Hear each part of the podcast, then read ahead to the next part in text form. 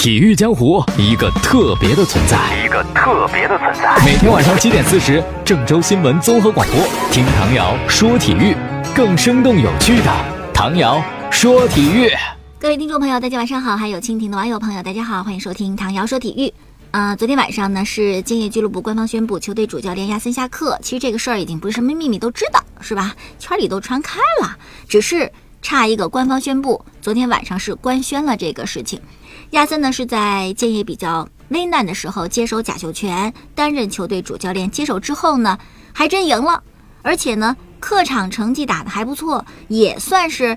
把这个河南建业呢带离了保级圈，虽然离得不是特别远，是吧？还不是离得特别干净，但毕竟是离开了那个泥潭。可是忽然之间，没什么征兆的，就就传消息说亚森可能要下课。具体是为什么呢？之前有各种揣测，有说亚森呢希望能够提前跟俱乐部续约。但俱乐部说：“你这保级之后再谈续约的事儿吧，你这么着急干嘛呀？是吧？这级保成保不成还不知道呢，万一呢？啊，咱不能这么先续着。”这亚森就不太乐意啊。还有一种传言说，亚森觉得俱乐部高层对他的这个工作呀干预的太多，自个儿不满意啊。那么昨天官宣呢，是说执教球队十二场比赛三胜四平五负，而且最近这八场呢只赢了一场，说这个战绩很糟糕啊。于是呢，管理层就做出了让他下课的决定。不管什么原因吧，亚森呢是离开了啊。虽然有段时间带队成绩确实不尽如人意，但好好歹歹的是把建业目前来说暂时脱离泥潭，是吧？我们也衷心的感谢亚森对俱乐部做出的贡献。那么在这个公告当中呢，还说了，经过俱乐部董事会的研究决定，任命河南建业足球俱乐部的总经理郭光奇兼任河南建业的主教练。哎，说到这儿呢，就想起上轮主场对鲁能的比赛赢了嘛，是吧？当时呢，就赛前说的是啊，执行主教练是马宝刚。可是我们在球场解说的时候就发现，郭光奇和马宝刚都站在替补席前边，一会儿是马宝刚指挥指挥，一会儿郭光奇指挥指挥，一会儿马宝刚把球员叫来说两句，一会儿郭光奇把球员叫来说两句。当时我们还想，这到底听谁的，是吧？那现在呢，官宣了，郭光奇兼任一线队的主教练，啊，有点乱，是吧？有点乱，希望吧。困境当中，戮力同心，砥砺前行，尽早的能够完成本赛季的保级任务。这说到了河南建业啊，昨天晚上还有场比赛是足协杯半决赛的第二回合，上海上港客场对阵广州恒大。昨天我还说什么来着？我说我希望恒大能赢啊！虽然我不是恒大球迷，我也不是上港球迷，而且我对恒大呢。老是花钱是吧？重金引援，包括一家独大，而且连续的拿中超冠军，我觉得我看的特别腻啊！我不太希望恒大继续能赢，但是唯独说这场比赛，我希望恒大能赢。为什么呢？因为那个亚冠的比赛看上港啊，看的真没有气质，是吧？没有冠军相，没有底蕴，踢那普红宝石踢的是什么呀？想着你要不然足协杯你赢一场吧，可不成想啊！昨天的比赛是不是很多人都大跌眼镜？是吧？眼镜片碎了一地一地的，没有想到上海上港客场四比一胜的广州恒大。广州恒大这场比赛之前应该也算是上下齐心吧，还印的专门的 T 恤撑到恒。我们昨天还特别解释了，是吧？一直力撑球队到底，而且呢，跟上港这仇结的大了。尤其是亚冠，你把我们淘汰差了一点点，是吧？先扳成四比四，然后点球输，那这心里有股劲儿啊，一定是要在。足协杯去发泄的，所以当时觉得恒大主场应该能扳回来吧，一比二也不是输的特别多，可是不成想啊，最终上港四比一客场胜的恒大，可以说把恒大弄得是一点面子都没有。本来比赛刚开始的时候是按照恒大的这个想法去走的，郜林一百场比赛第十分钟就进球了，这样总比分二比二，恒大还有一客场进球，挺美的呀。可是不成想是吧？谁让上港有胡尔克呢？真是一绿巨人，在郑智受伤不能上场，后防就给了徐新和廖立生之后，哇，这两个人挡胡尔克根本不可能的事情。胡尔克第三十一分钟就为上港扳平了比分，然后上半场的补时阶段，胡尔克又助攻韦世豪打入了反超一球，反超之后恒大就很难了呀，想要扳回来就得进三个，而且廖立生之前又因为两张黄牌被红牌罚下，少一人进三个。其实那个时候就已经心知肚明，这比赛就没什么戏了啊，翻不过来了。到了下半场，奥斯卡受尽恒大队员的侵犯啊，脚踝都给踩变形了，但是仍然挡不住梅开二度，最终四比一在天体在天河狠狠地羞辱了恒大一番。这样呢，上港就和申花会师到了足协杯的决赛，可以说十九年之后终有冠军属于上海了。哎呀，据说比赛进行到第八十一分钟的时候，很多恒大球迷就难忍伤心啊，就离开了，见不得、接受不了恒大能这样输。恒大总是跟冠军和胜利连在一起的嘛，有时候一个赛季输不了一场两场的比赛，这怎么这赛季还输上瘾了？那么恒大为什么会输呢？归根结底，这有一个自然规律。首先，一个王朝它能持续多长时间？真能一颗恒久远，钻石永流传，那是不可能的事情，是吧？当年强大如巴塞罗那，他的梦之队、他的宇宙队的王朝能有多长时间？公牛队能有多长时间？对不对？这是一个自然规律。当你成为王朝的时候，哎，打江山容易守江山难呐。我们举一个例子，为什么守江山难？是吧？当恒大，你重金的投入。买了内援，买了外援之后，形成一个特别好的球队，对不对？然后呢，这些人就是你特别倚重的班底。可是呢，随着时间，他们是越来越老，他们的状态是下降的。那么这个时候有没有合适的人顶替上来？没有，为什么没有啊？为什么说你恒大不培养些新人，能够不会青黄不接，能够有一个非常好的新老交替？不可能，为什么呢？如果你是教练，你就明白了。啊，恒大这套人马打江山，强的没法再强了。是吧？然后你作为这样一个球队，每年你就是夺冠是你的基本任务，夺一个都不成啊，三冠王起。那么你敢不敢随意的让一些新人上去？你不敢吧？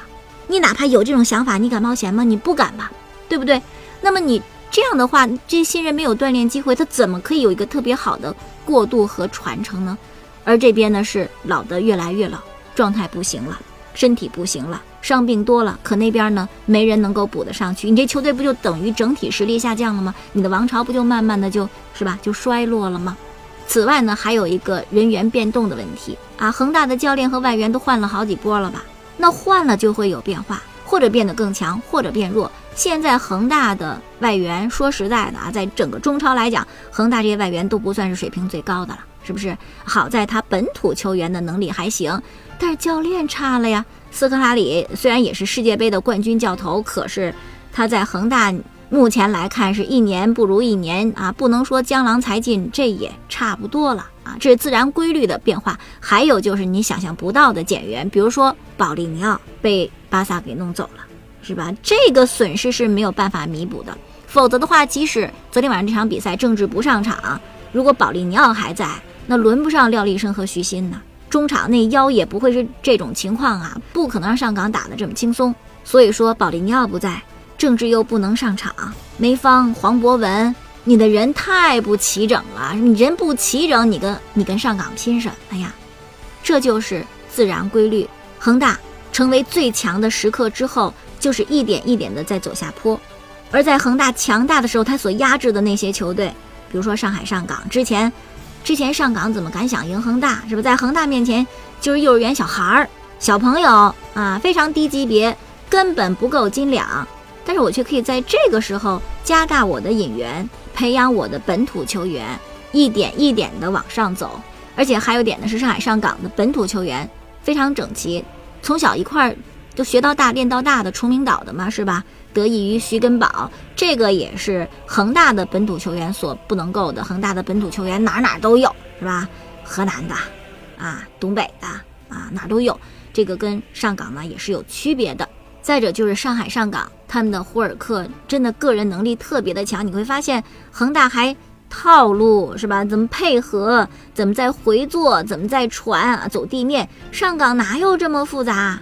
哎，我就后防线我能守得住，然后我这中前场我就给胡尔克，啊，给这吴磊，给奥斯卡，他们拼一拼，带一带啊，射一射门就就有了啊！真的是打法非常简单又非常的有效。所以说这场比赛啊，恒大球迷再怎么不能接受，也得能够想明白，是不是？当时你们是怎么虐别人的？那现在就是这样啊！你不可能永远在一个那么高的位置上，是吧？还有就是你得接受现实，你的人实在是不齐整。保利尼奥也不在，郑智也不在，黄博文也不在，是吧？你人人都不齐，你跟人家拼什么呢？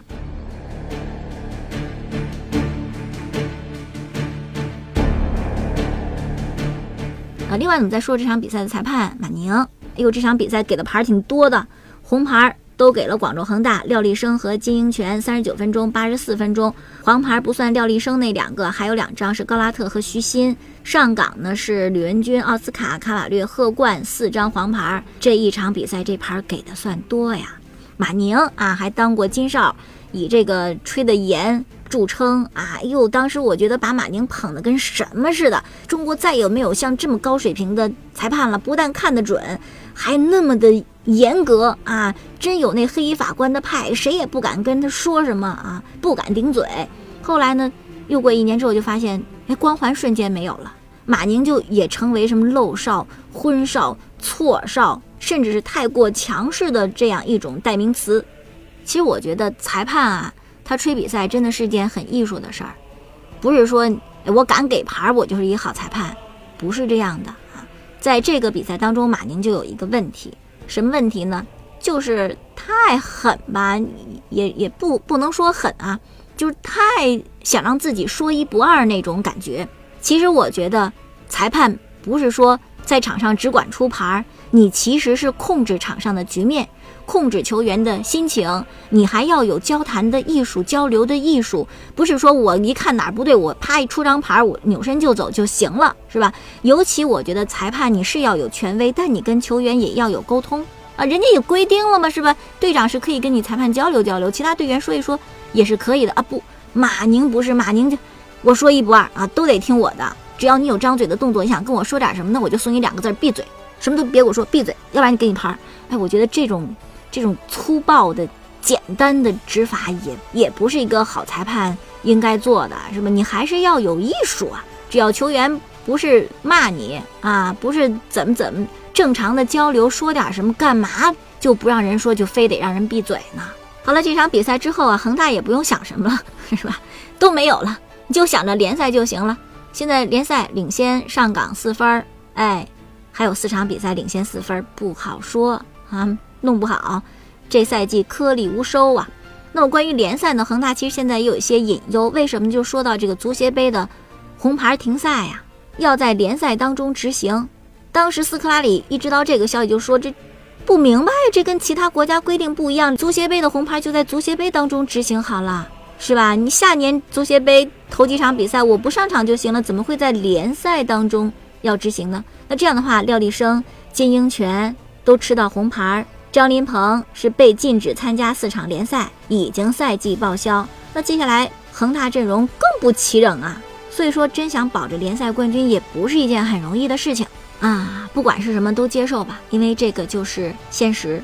王朝的更替是没有办法改变的，实在不行，这锅就让巴塞罗那背。谁让你们买保利尿？你们不买哪有这么多事儿？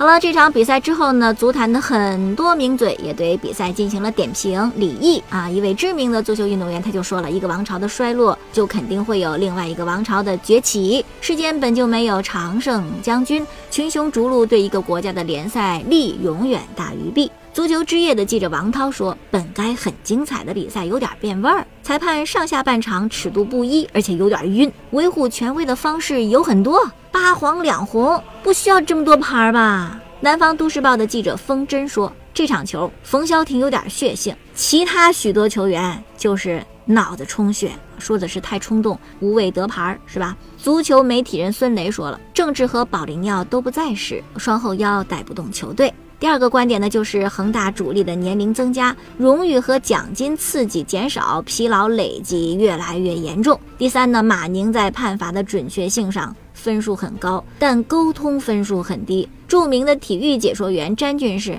唉，才尽矣。足球报国内部主任李璇说，虽然这场比赛恒大输球有一定的客观原因，但斯科拉里是走定了。我见证了这样一场比赛，也给斯大爷送行。北京青年报的记者肖乃说：“没有政治的恒大队，最后少两个人的恒大队，再没有心力复刻亚冠的经典好戏了。不得不说，今晚上港发挥的更出色。好了，接下来说一说欧洲的联赛，法甲，巴黎圣日耳曼六比二大胜波尔多，在法甲。”巴黎真是没人挡得住啊！原本就很强，再来了姆巴佩和内马尔，那简直我就联赛不用踢啊，冠军直接给人家就行了，谁能争得过？那么这场比赛当中有一个值得说的，就是内马尔打进了两个球，这两个球一个是任意球，一个是点球进。哎呦，点球进很容易，任意球也能够直接进门，说明内马尔脚法不错呀，是吧？但这个都不是我要说的重点，我要说的是，之前跟卡瓦尼任意球的球权也抢，点球的球权也抢，都没抢过来，是吧？还闹了很多事儿。现在呢，任意球也属于内马尔，点球也属于内马尔，那就是。是吧？夺权成功呗，不管是什么样的心情，什么样的原因，反正卡瓦尼是让了。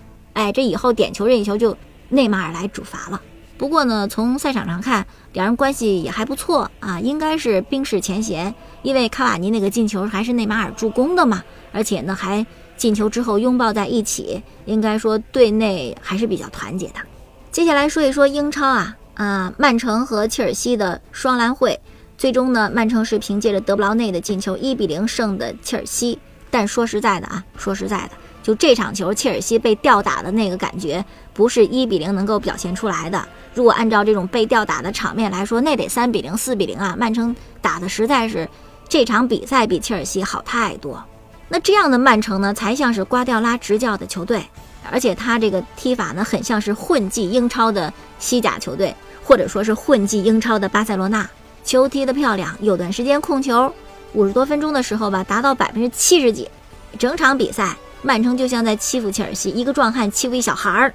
那这种感觉，其实作为瓜迪奥拉的这个拥护者不陌生啊，是吧？恍惚之间回到当年宇宙队，那二零一零到二零一一赛季，巴萨就这样痛揍每支他们遇到的球队，不管是普通球队还是豪门，都是痛揍啊。